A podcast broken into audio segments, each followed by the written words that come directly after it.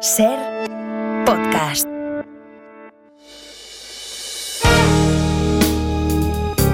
Si amanece, nos vamos con Adriana Mourelos.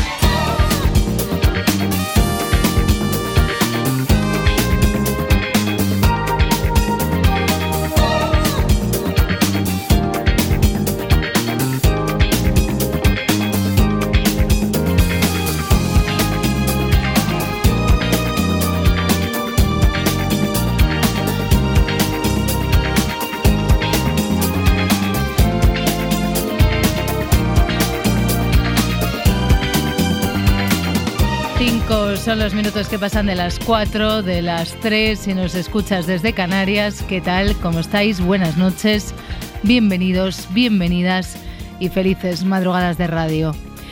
Edgarita, ¿qué tal? Muy buenas para ti también. Buenas noches, buenos días. Buenos días, buenos días para mí, ¿vale? Me gusta tu camiseta. Sí, es muy guay. Es de mensajeta.com también. Ah, vale. Es un homenaje a, la faraona, a Lola Flores. Claro, con esa frase mitiquísima. Sí, que no es si me queréis irsus, que hay mucha gente que dice irsus. No, escuchad bien el fragmento, dice irse. Irse. Si me queréis irse en la boda de Lolita. Eso es, cuando había nada, una poquita de gente ahí en la puerta de Sí, tampoco era aquello, también exagero un poco, pero tampoco había... Bueno, eso poca cosa. A ver, que esto es la radio y entonces a lo mejor hay algún oyente ahora mismo, a lo mm. mejor esos que van en carretera que dicen, pues muy bien, esto de que le digan al otro, me gusta tu camiseta. No, lo digo también porque hay personas que nos escuchan a través del canal de YouTube y entonces ahí pueden ver ellos también la camiseta de Edgarita. Si no, en cualquier caso, como él la ha descrito con mucho detalle, pues nada, ya sabéis por qué se lo he dicho.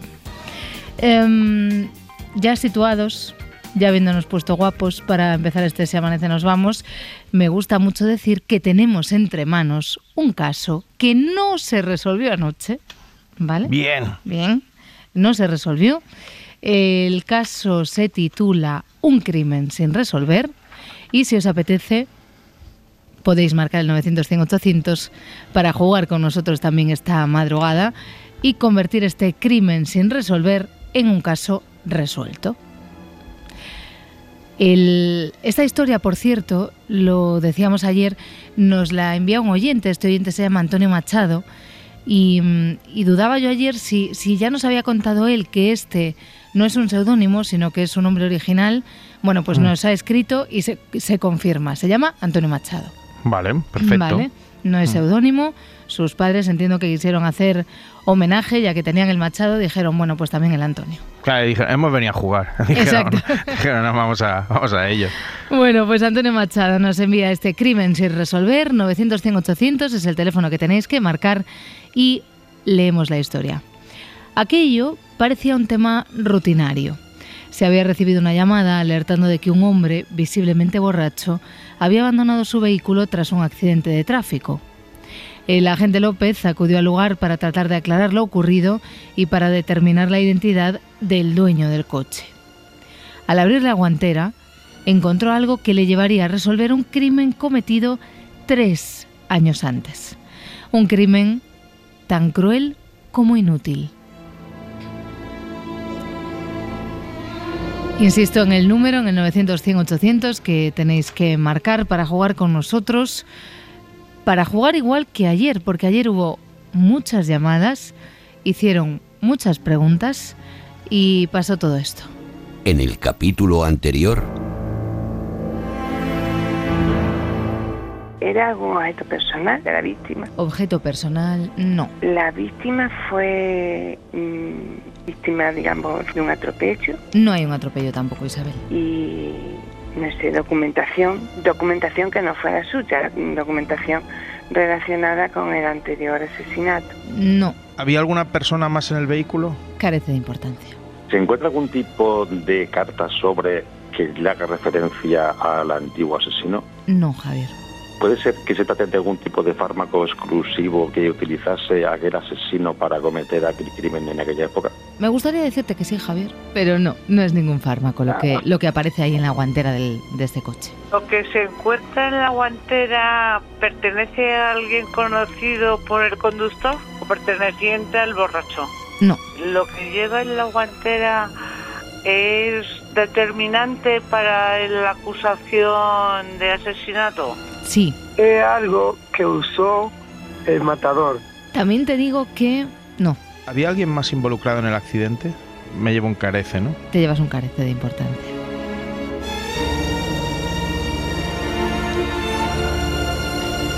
Esto es lo que los oyentes preguntaron ayer, las respuestas. El caso está un poquito más avanzado. Es verdad que mm, parece un caso complicado, aunque eso nunca se sabe, porque por más complicado que sea, de repente llega un oyente, lo resuelve rapidísimo y luego mm, esto de complicado o sencillo, esto sí que carece de importancia. El caso es que sí parece este crimen sin resolver, un caso que, que nos va a entretener, igual que lo hizo ayer, lo hará también hoy. Edgar, no te he Sí. preguntado todavía Si tengo, si tengo alguna pregunta. No, porque yo sé por dónde vas a ir y prefiero que me preguntes si tengo preguntas. Es que no te quiero preguntar por ver, el venga, va. no, no te quiero preguntar por el por el caso. Ahora te pregunto en cuanto en cuanto metamos a los oyentes, pues ya te pregunto a ti también por este crimen sin resolver, pero es que en este equipo en Si amanece nos vamos tenemos este caso por resolver, este del juego de los detectives, pero tenemos otro que se nos ha abierto ahí en paralelo Hmm.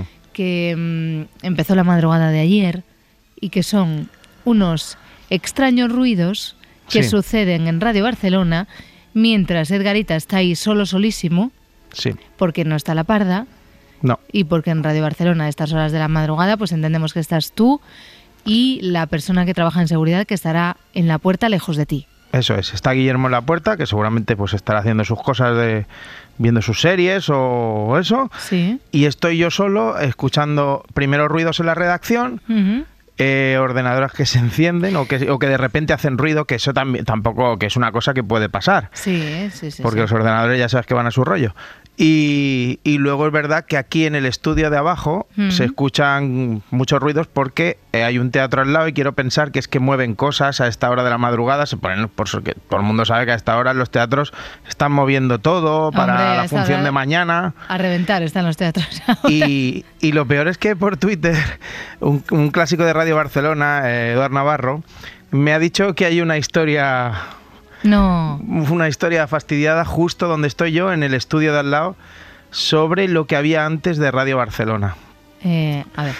Y A ver si vamos a vamos a ver. sacar unos detectives de aquí. ¿eh? Sí, unos detectives o, o- o un Milenio 3. A ver, eh, ¿qué, qué te ha contado? Algo sobre que había una niña.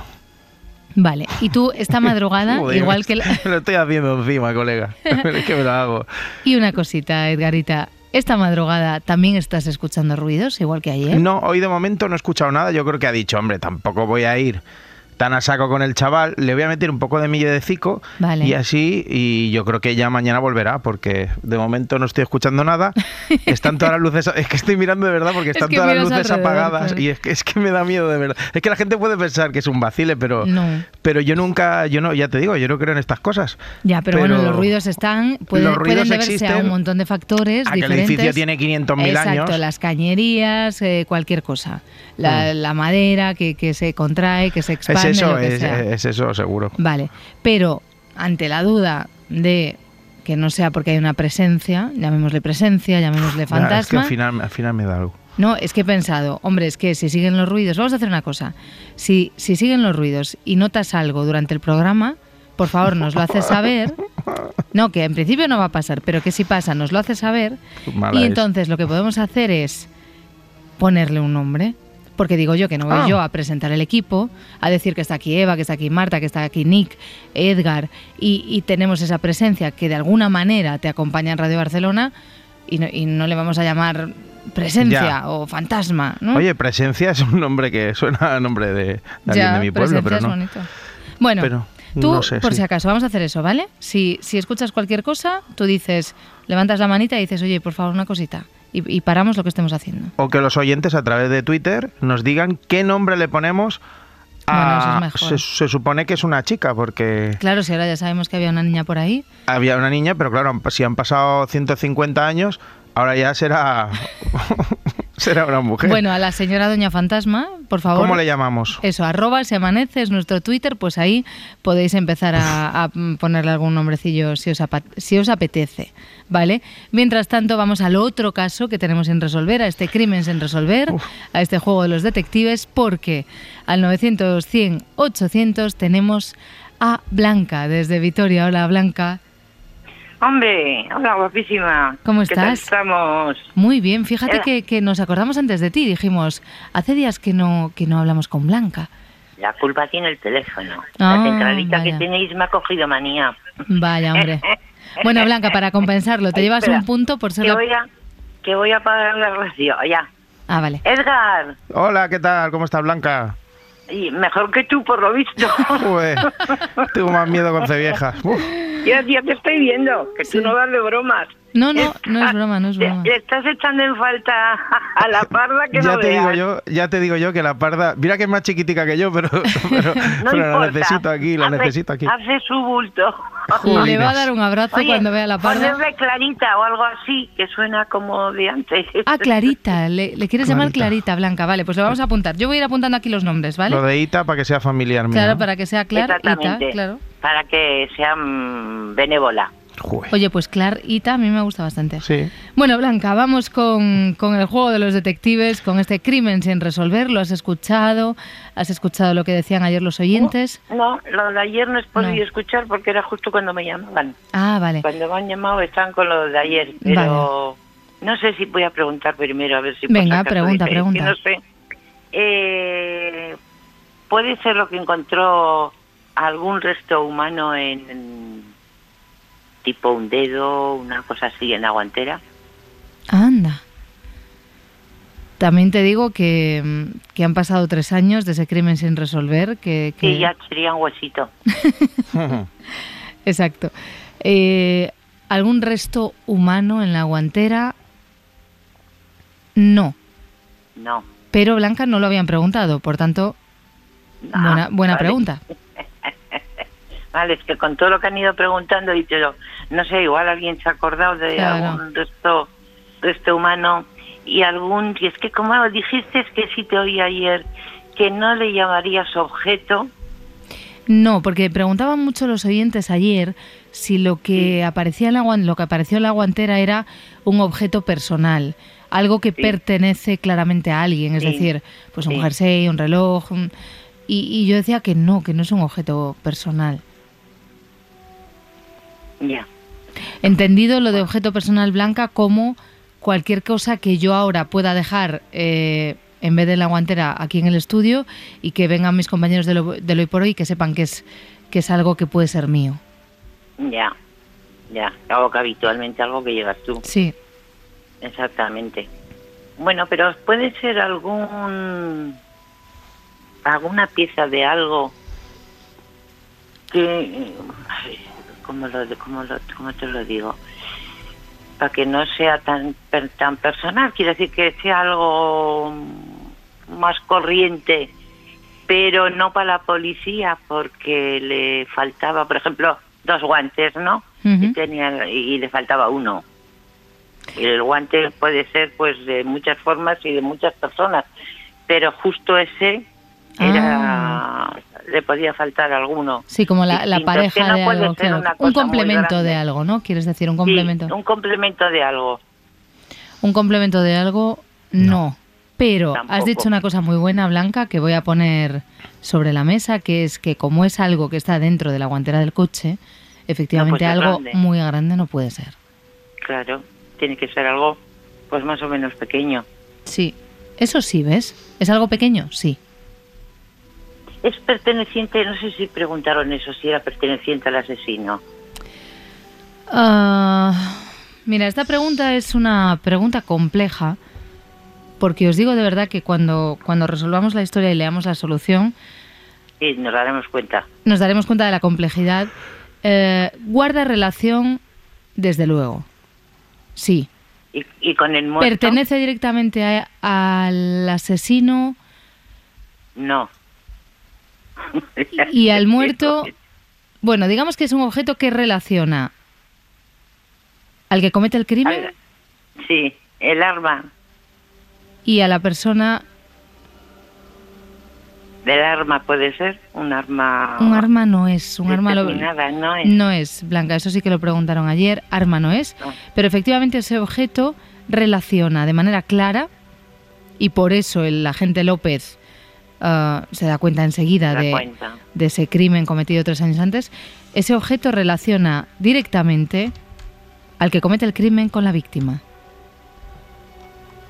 La víctima murió en algún hotel, No, no, por si era una llave de un hotel o una cosa de eso, sí, no. que podía relacionarlo. Te decía, oye, Ya. pues ya me he hecho mi número yo de preguntas. No, no, no, fantástica. Blanca. Sabes que te llevas el punto por ser la, la primera que ha llamado, pero, pero desde luego que, que lo has aprovechado, has aprovechado la llamada. Blanca, Hombre, claro, tengo que dejar preparado para los demás. es verdad. te agradecemos mucho que, que hayas llamado otra vez y Bueno, te pues deseamos nada, felices fiestas recuerda- para lo que queda. ¿Recuerdas a Clarita? Venga, Jolín. Venga, un beso, Blanca. adiós. Adiós.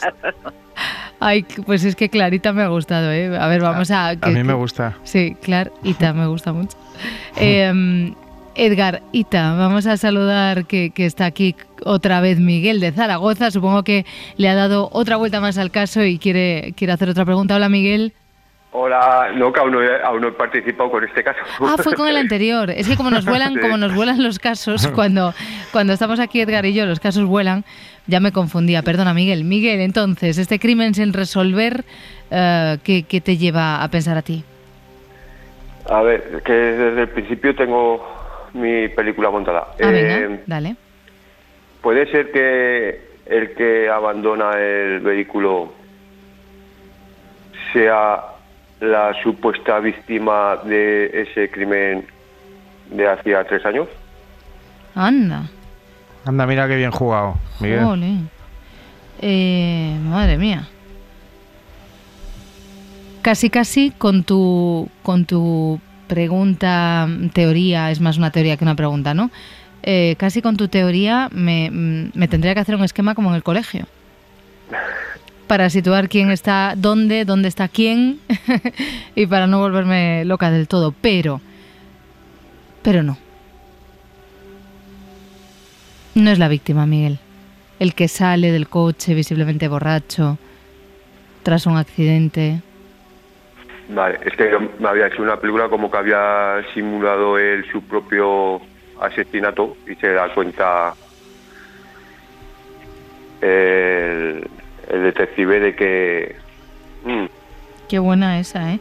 De todas formas, Miguel, guárdate esta reflexión y escribe una historia. Detectives arroba cadenaser.com y, y- y escribes una historia con esto. Mándala dentro de un tiempo para que no se note tanto. Sí, pues porque además...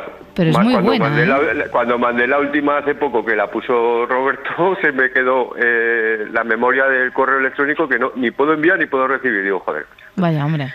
No, no, no, pues esta, esta hay que darle una vuelta y escribirla a Miguel, que es muy buena. Pero no es el caso que nos ocupa y el caso que nos ha mandado Antonio, ¿vale? No, no es la víctima la que, la que sale del vehículo, desde luego. Oye, Edgar, estoy viéndote por YouTube, pero hoy no estás solo, ¿no? Jolines. Miguel, por favor. No, qué broma, qué broma. Que te respeto un montón, ¿no? Estoy pasando un mal rato. Mira, bu- mira eh, eh, te, te iba a dar un punto por la, por, No la, por la buena reflexión que has hecho por la pregunta, pero mira, aprovechando que no está el jefe, te lo doy por la reflexión de la pregunta y, y por lo que le acabas de decir a Edgarita, ¿vale? Ay, Miguel. Es que, es, es que me, me estoy acordando de que eh, eh, una vez eh, me pasó a mí también parecido a Edgar, ¿sabes? Sí. Estaba haciendo una videollamada con una, con una amiga y, y oye, que te juro que como si hubieras metido la, una llave en la cerradura, ¿sabes? ¿Y tú estabas en casa, Miguel? Y estaba en casa, estaba solo, porque eh, mis, mis hijas les tocaban con, con mi ex. Sí. y, y me leva- y, o sea, que fui a la puerta y todo y digo, pues, ¿qué pasa aquí? Y cuando Y era volví, tu amiga, me- ¿no? no, no, cuando volví Y me era dice mi Clarita. amiga, me dice mi amiga, Pero solo no estás, ¿no? Porque veo sombras pasando. Mira, me- eh, se me puso el corazón a 2000 por hora y luego se echó a reír que era una broma. Como y la- me ha venido y digo, dicho, esta se la meto yo, Edgar. Sí, sí. Ay, Miguel, gracias, gracias de verdad por haber llamado y por el ratito, ¿eh? Uf, Bueno, feliz año a los dos y, y A que como tres, mínimo a sea... los tres. O sea, a, a los tres, eso. Y que el próximo como mínimo sea como este. Igualmente para ti, te deseamos todo lo mejor, gracias. Venga, un a todos. abrazo, Venga, adiós. Chao. Venga, que ahí al otro lado del teléfono tenemos a Vane y nos llama desde Madrid. Hola, Vane. Hola, chicos, buenos días. ¿Cómo estás? Felices fiestas. Igualmente. ¿Trabajando, Vane? Bien, bien. Sí, sí, sí. Bueno. Vamos a intentándolo, intentándolo, porque ya ha desaparecido la gente. Sí, ya, ya no. Le preguntaba yo ayer a un compañero tuyo, porque para los oyentes iniciados, si hay alguien que está poniendo la radio, esto se amanece, nos vamos, esto es la cadena Ser, estamos jugando eh, a un crimen sin resolver en el juego de los detectives. Iván es un oyente de Madrid que lleva un taxi. Bueno, pues ayer llamó un taxista que se llamaba Daniel y nos contó que, que ya no había mucha gente, que ya lo de las cenas de empresa y eso igual que ya, ya se hicieron casi todas, ¿no? Sí, sí, ya, ya ha terminado. Además es curioso porque durante el día Madrid es nuestro, porque no hay ni tráfico ni nada, y luego llegan las 6 de la tarde y baja todo el mundo a ver las luces y Ya. se atasca Madrid. Y ya se atasca Eh, todo. Sí, pero, pero bueno. Bueno. Así que no sé qué. Yo salgo a estas horas nada más que por escucharos. ¿eh? Porque no, mucho no hay. Bueno, pues ya, ya que estás que- haciendo ese, ese gran favor a la audiencia del Se Amanece, por favor, Vane, resuélvenos este crimen sin resolver o al menos déjalo colocadito. Anda, a ver, ¿qué, qué has pensado tú? Uy, ojalá pudiera resolver, pero bueno, se me ocurre una pregunta. Eh, ¿El crimen era mm, a una persona? Ah, mira. Es verdad que poco, poco se ha hablado del crimen en sí, ¿eh? En lo que llevamos de preguntas. ¿El crimen era a una persona? ¿La víctima era una persona? Sí. Sí. Sí. Vale. Y algo que no me ha quedado claro, además no he podido escuchar las, las preguntas de ayer, em, ¿el asesino es el, eh, el borracho este que ha tenido el accidente? Pues yo diría, basándome en el texto que ha escrito este oyente, que es Antonio Machado, yo diría que al menos estaba en el ajo. Mm, Vale, y otra cosa... mm, Desde luego tiene totalmente, tiene mucho que ver con lo que ha ocurrido, ¿vale? Con lo que ha ocurrido, recordemos, hace tres años. Sí, pero también creo recordar que dijiste que el coche no era suyo, o eso me lo he inventado. Mm, creo que eso te lo has inventado. me lo he inventado, vale. Mira, lo vuelvo a leer así rapidito. Mira, aquello parecía un tema rutinario. Se había recibido una llamada alertando de que un hombre, visiblemente borracho, había abandonado su vehículo tras un accidente de tráfico. El agente López acudió al lugar para tratar de aclarar lo ocurrido y para determinar la identidad del dueño del coche. Al abrir la guantera, encontró algo que le llevaría a resolver un crimen cometido tres años atrás. Un crimen tan cruel como inútil. Bueno, pues el, el- el coche, aprovecho y pregunto, ¿el coche era de él? ¿El coche era de él? ¿De, de quién? ¿Del, del hombre visiblemente borracho? Sí. Sí.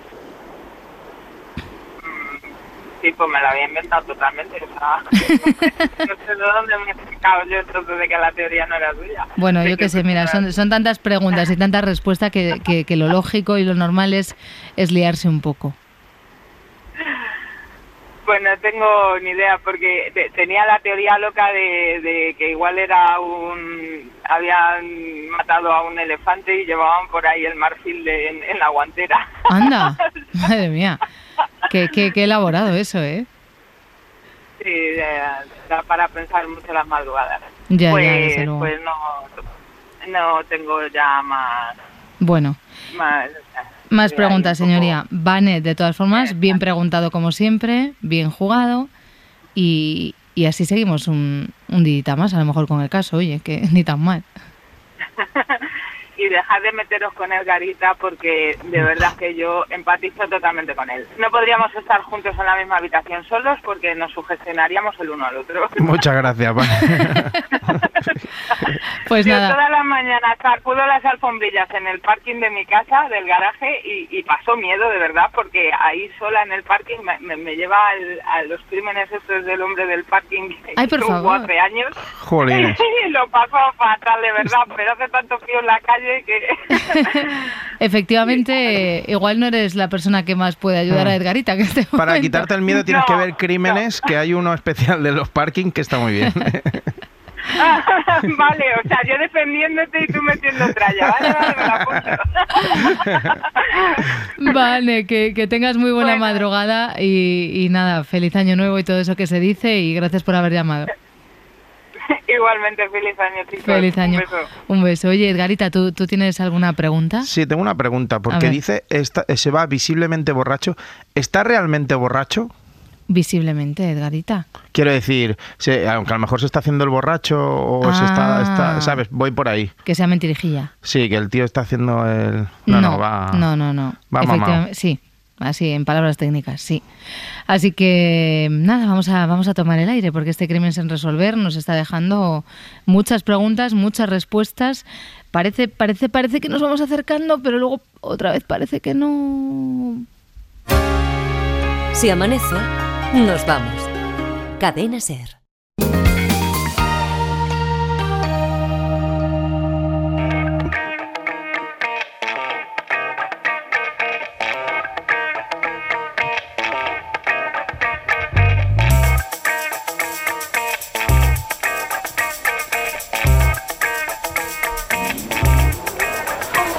Nuestro, nuestro fiscal de referencia, nuestro juzgado de guardia que abrimos en este preciso instante. Se abre la puerta y adelante, Félix Martín, ¿cómo estás? Buenas noches o buenos días. Hola, buenos días chicos, ¿cómo estáis? Muy bien, ¿y tú, Félix? Pues muy bien, aquí en mitad de las, de, de las fiestas de Navidad, sí que Sí. felices fiestas para todos. Igualmente, Igualmente. igualmente, Félix. Oye, eh, Félix, la verdad que, que tenía muchísimas ganas de hablar contigo hoy porque sabes que esta sección nos gusta mucho a todos.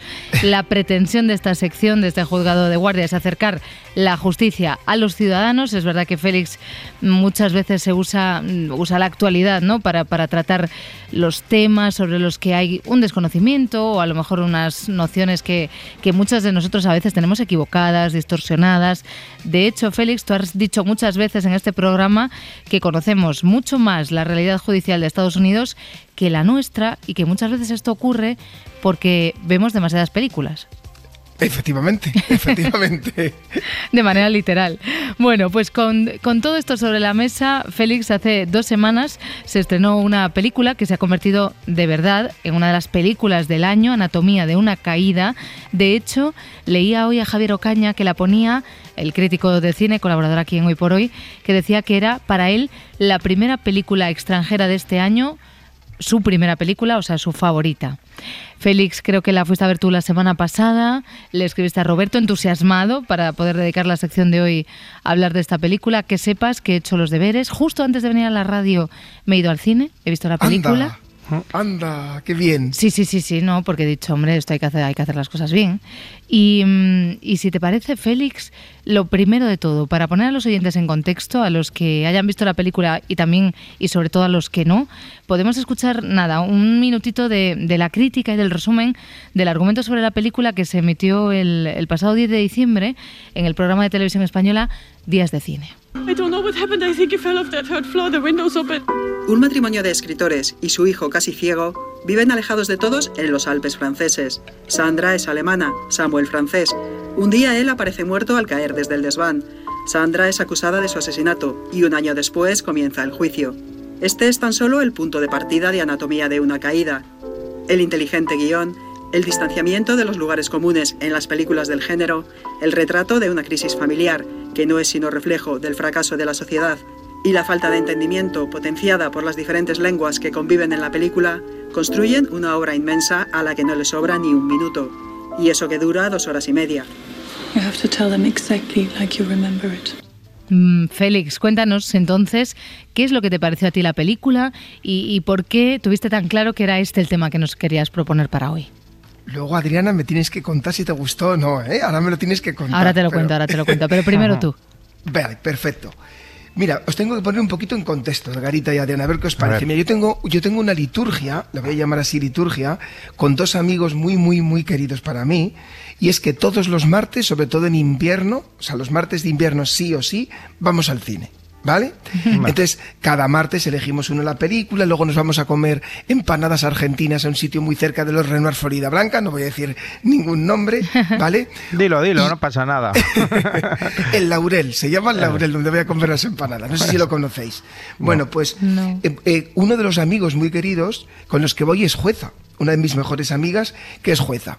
Y además es- se, se me está volviendo, seguramente me escuchará este programa en algún momento, se está volviendo una cascarrabias y no le gustan las películas largas. Entonces siempre la engañamos. Cuando la película va a durar mucho, ella, ella nunca lee en el, en el periódico ni nada lo que va a durar y me preguntó de esta película que teníamos ganas de ver los tres. Oye, ¿cuánto dura la película? Y le dije, ay, no, no lo he leído. Y yo sabía que duraba dos horas y media. Dos horas y media, ¿eh? Sí, Dura. ojo, ¿eh? 150 minutos, ¿eh? Yo sí. Sí. yo sí que lo miré antes de... Miraste. minutazos. Miré cuánto duraba porque digo, a ver si llego a la radio, ¿no?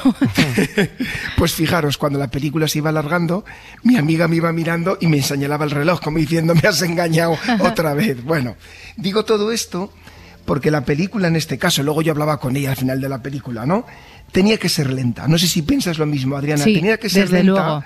Tiene ¿verdad? que ser así de lenta. Sí, porque te adentra, a ver si compartes lo mismo que yo, te vas adentrando poco a poco en la familia, al mismo tiempo que asistes poco a poco al desarrollo del juicio, creo que inconscientemente tomas partido Mm. y a mí me gustó mucho la película, a pesar de la lentitud, y me llama mucho la atención de la película, por eso también se la, se la recomiendo a los oyentes, tanto por la forma como se desarrolla el juicio de- del jurado en Francia, porque es un juicio de jurado como en España, por un, asesin- por un asesinato aparentemente, y por la forma en que la película aborda a los personajes. Sí, desde luego.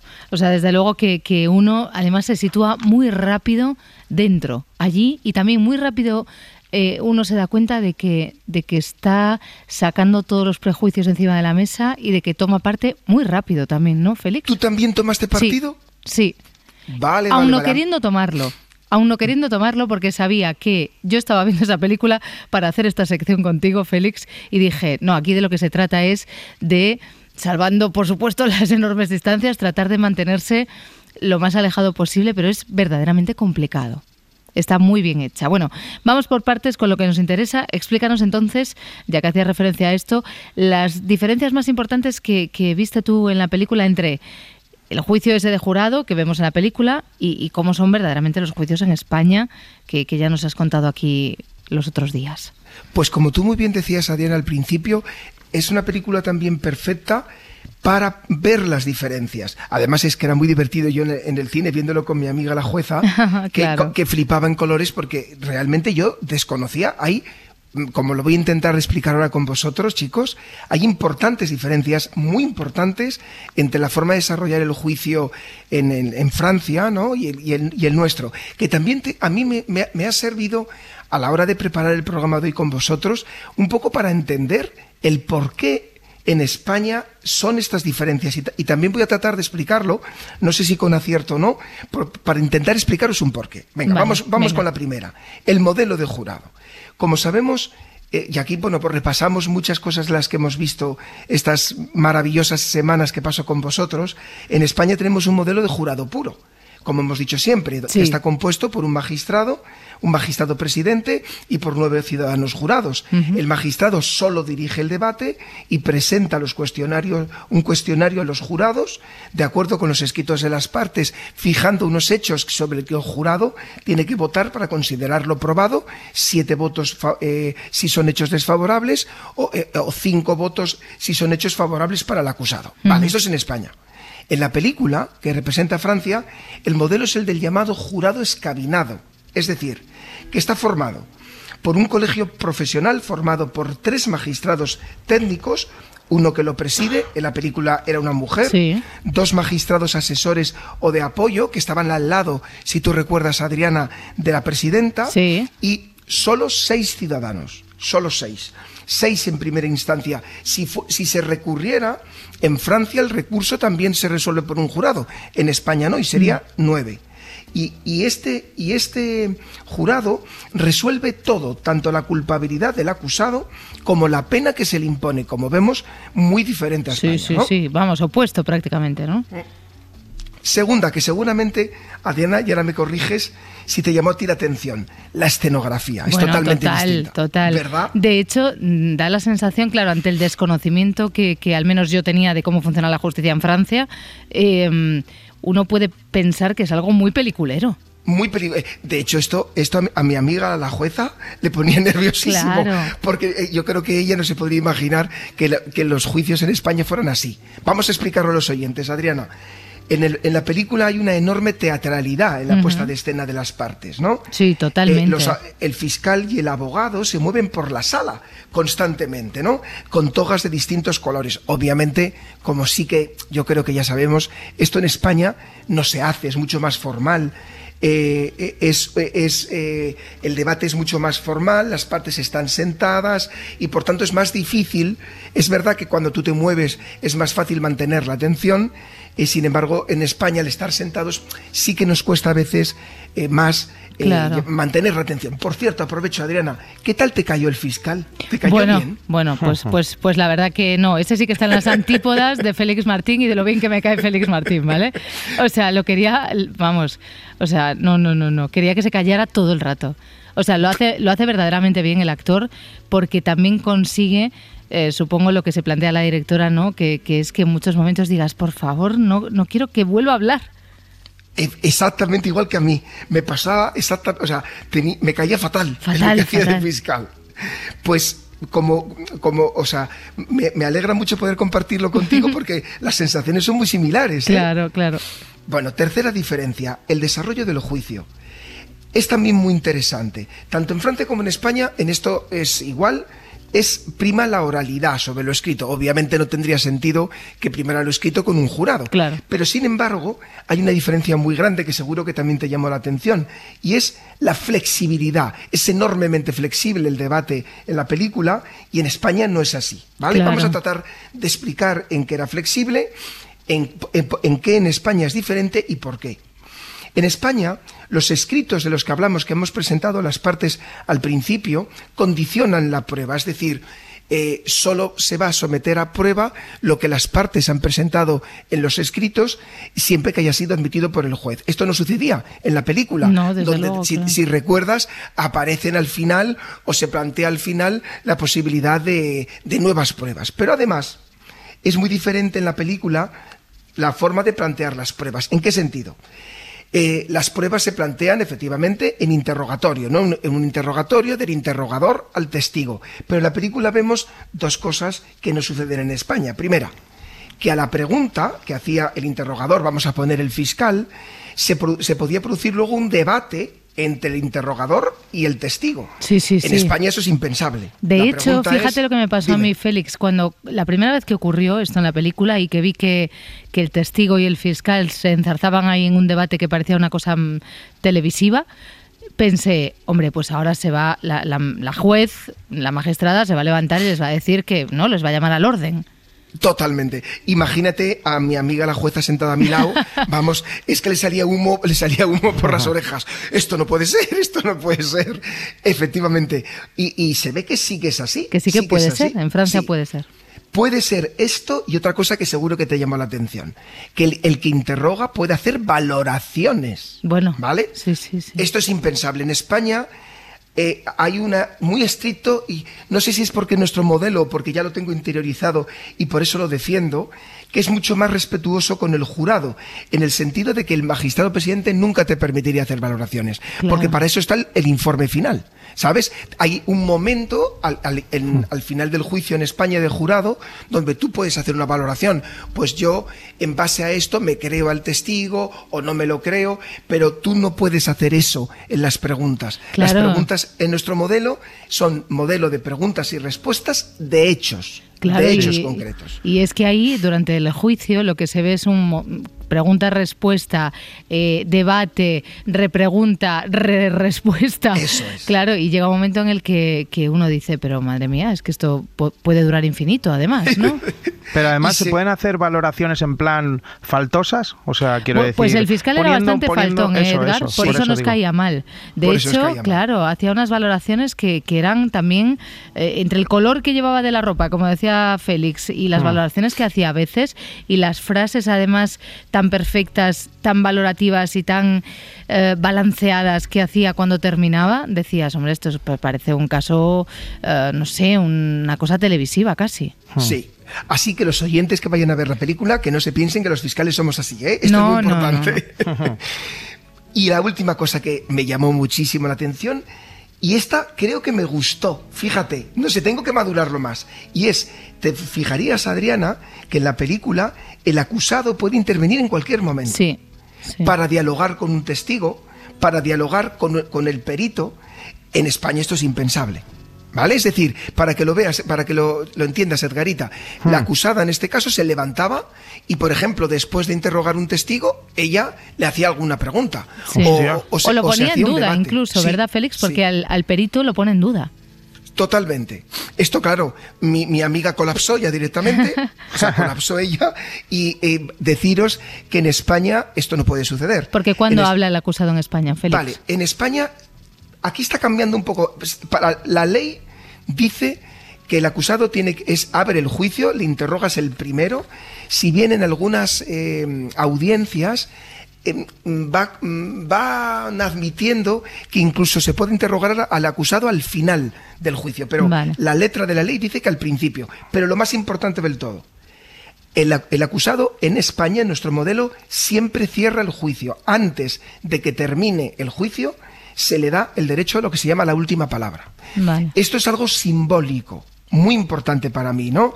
Que lo último que escuche el tribunal sea al acusado, porque en ese momento, imagínate, puede reconocer los hechos o puede reiterar su inocencia. Creo que es una cosa simbólica muy bonita que en nuestro modelo siempre se cierre el juicio el acusado, pero lo que, pero lo que es muy importante es que nunca, en ningún caso, en nuestro modelo, el acusado puede interrumpir a un testigo, a otro, y si lo hiciera, el magistrado o la magistrada le llamaría al orden sin ninguna duda. Vale. Bueno, situados con todo esto, decías antes y, y creo que es muy relevante el tema de los escritos, ¿no? O sea, tú nos has dicho que hay un escrito de las partes que es la que, que es el, el- ese escrito mismo el que delimita y el que condiciona la prueba. Entonces, explícanos un poco cómo funciona esto de los escritos. Claro, es muy importante que tú me podrías preguntar, o me podríais preguntar, chicos, ¿qué finalidad tienen estos escritos? Vale, lo hago Sobre yo. ¿Qué finalidad tienen estos escritos? Qué interesante pregunta me has hecho, Edgarita. Pues sabéis que evitar acusaciones sorpresivas. Esta es la Anda, finalidad. Vale, vale. Nuestro sistema, que es un sistema garantista, que se ha hecho muy garantista después de la Constitución, de nuestra Constitución, eh, eh, presenta unos escritos porque no puede ser, como podría suceder antaño, que pueda haber acusaciones sorpresivas. Es, por tanto, estos escritos implican una interactuación entre el juez, las acusaciones y la defensa para garantizar una- una objetividad, es decir, que una ausencia de sorpresas y una contradicción. Y esto implica dos cosas. Primero, que en esos escritos que presentan las partes, las acusaciones, nosotros tenemos que relatar unos hechos, por ejemplo, A asestó a B 10 puñaladas y le ocasionó la muerte el día tal, a tal hora, en tal sitio. Decimos qué delito es esto, esto es un delito de asesinato. Señalar, en tercer lugar, si el acusado responde como autor o como cómplice.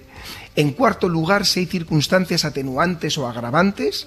En quinto lugar, solicitar qué pena concreta. Y en sexto lugar, qué pruebas intentamos hacernos valer eh, en el juicio para demostrar ese escrito.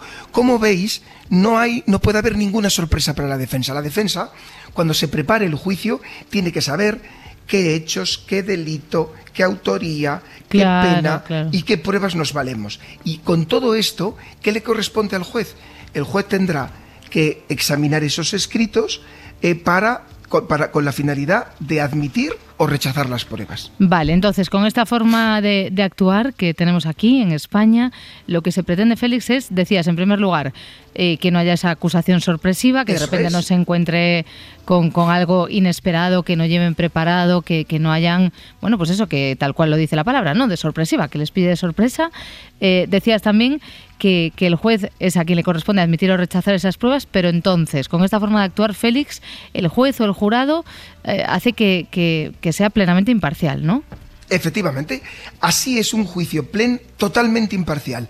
¿Por qué? Porque, fijaros, ni siquiera es el juez, ni siquiera es el que ha fijado los hechos, ¿vale? vale. Eh, son otros los que han propuesto las pruebas y el juez hace un control de legalidad de que no, los, esos hechos no sean extrava, extrava, extravagantes y que las pruebas sean legales, por ejemplo, uh -huh. que no acceda a una escucha telefónica ilegal al ah, juicio, claro, ¿vale? Por ejemplo, claro. Por ejemplo, ¿no? Que sería, o sea, hace un control de legalidad. Por tanto, la imparcialidad del juez que enjuicia, si es un juez profesional, y del jurado es absoluta, es una garantía absoluta de imparcialidad. Vale, entonces entendemos que lo que nos quieres decir es que el juicio se tiene que ajustar a ese guion que ofrecen estos escritos provisionales de los que estamos hablando, ¿no? Efectivamente. ¿Os, pa ¿Os, parece, chicos, que os explique cómo sería el guion en un juicio en España? Venga, perfecto. Vale.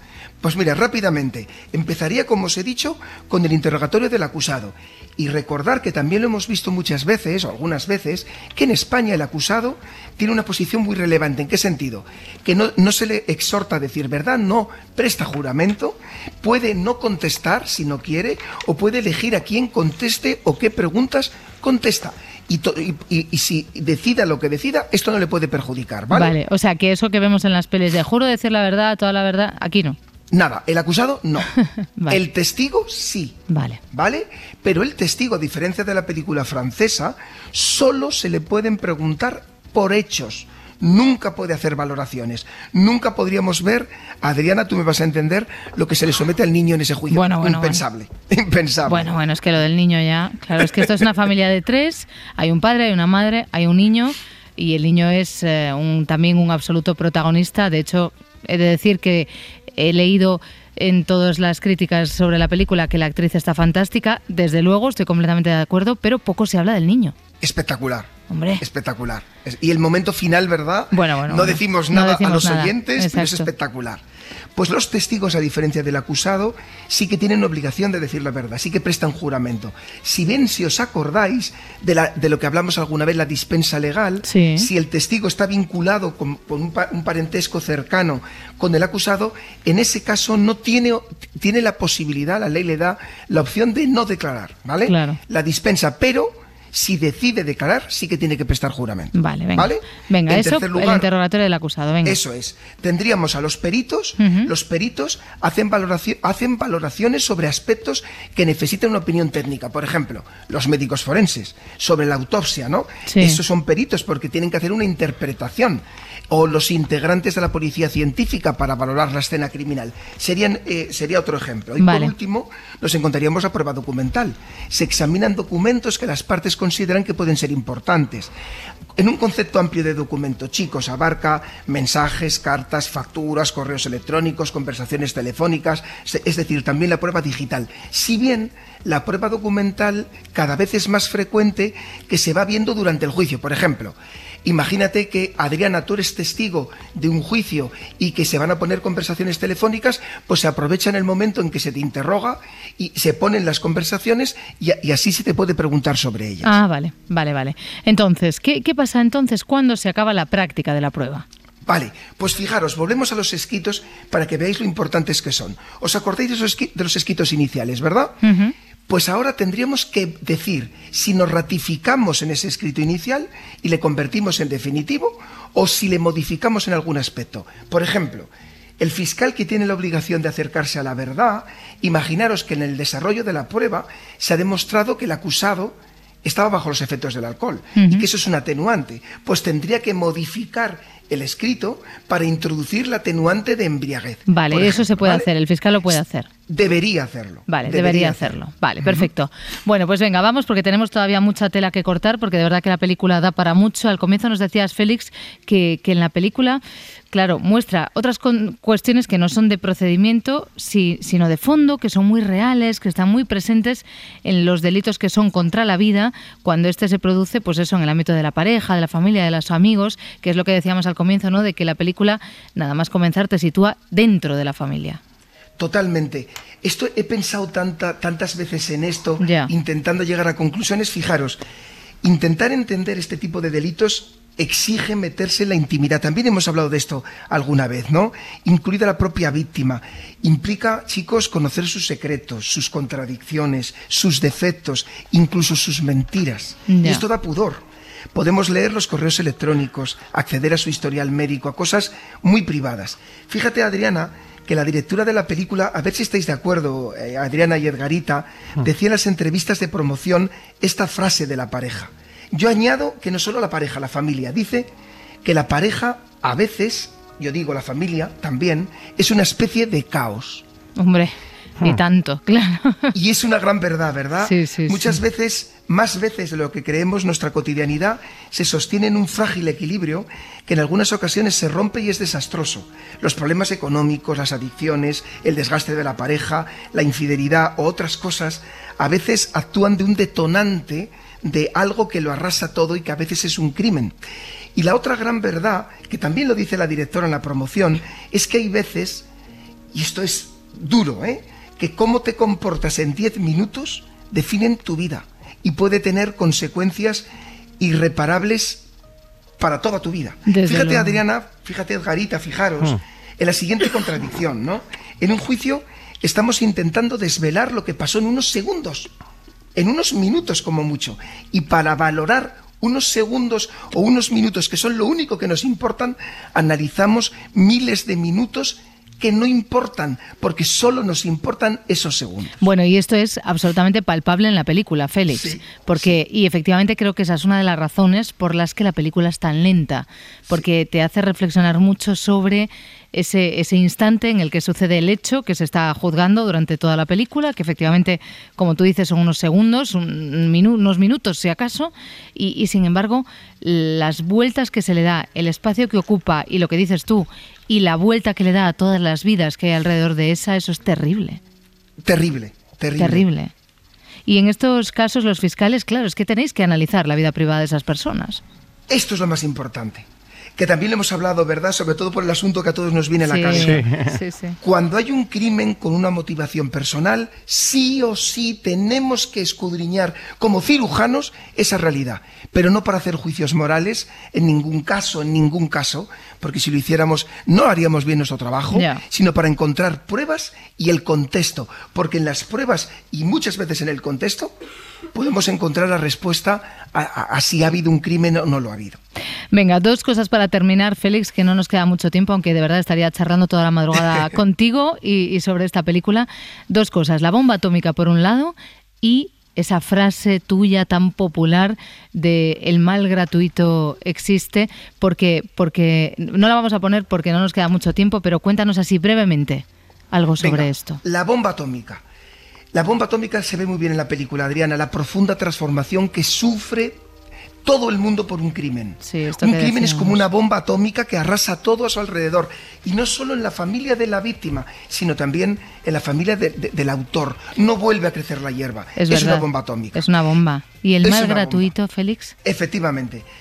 Realmente he conocido en mi trabajo a gente malvada, ¿no? Cuando decimos el mal gratuito, ¿no? Con cero empatía, enormemente egoístas, que sienten un placer en hacer el mal por la sensación de poder que eso implica. Menos mal, menos mal que tú no eres así. Félix Martín, un abrazo enorme, gracias por compartir un este muy fuerte. Adiós. Hasta luego. Para no perderte ningún episodio, síguenos en la aplicación o la web de la SER, Podium Podcast o tu plataforma de audio favorita.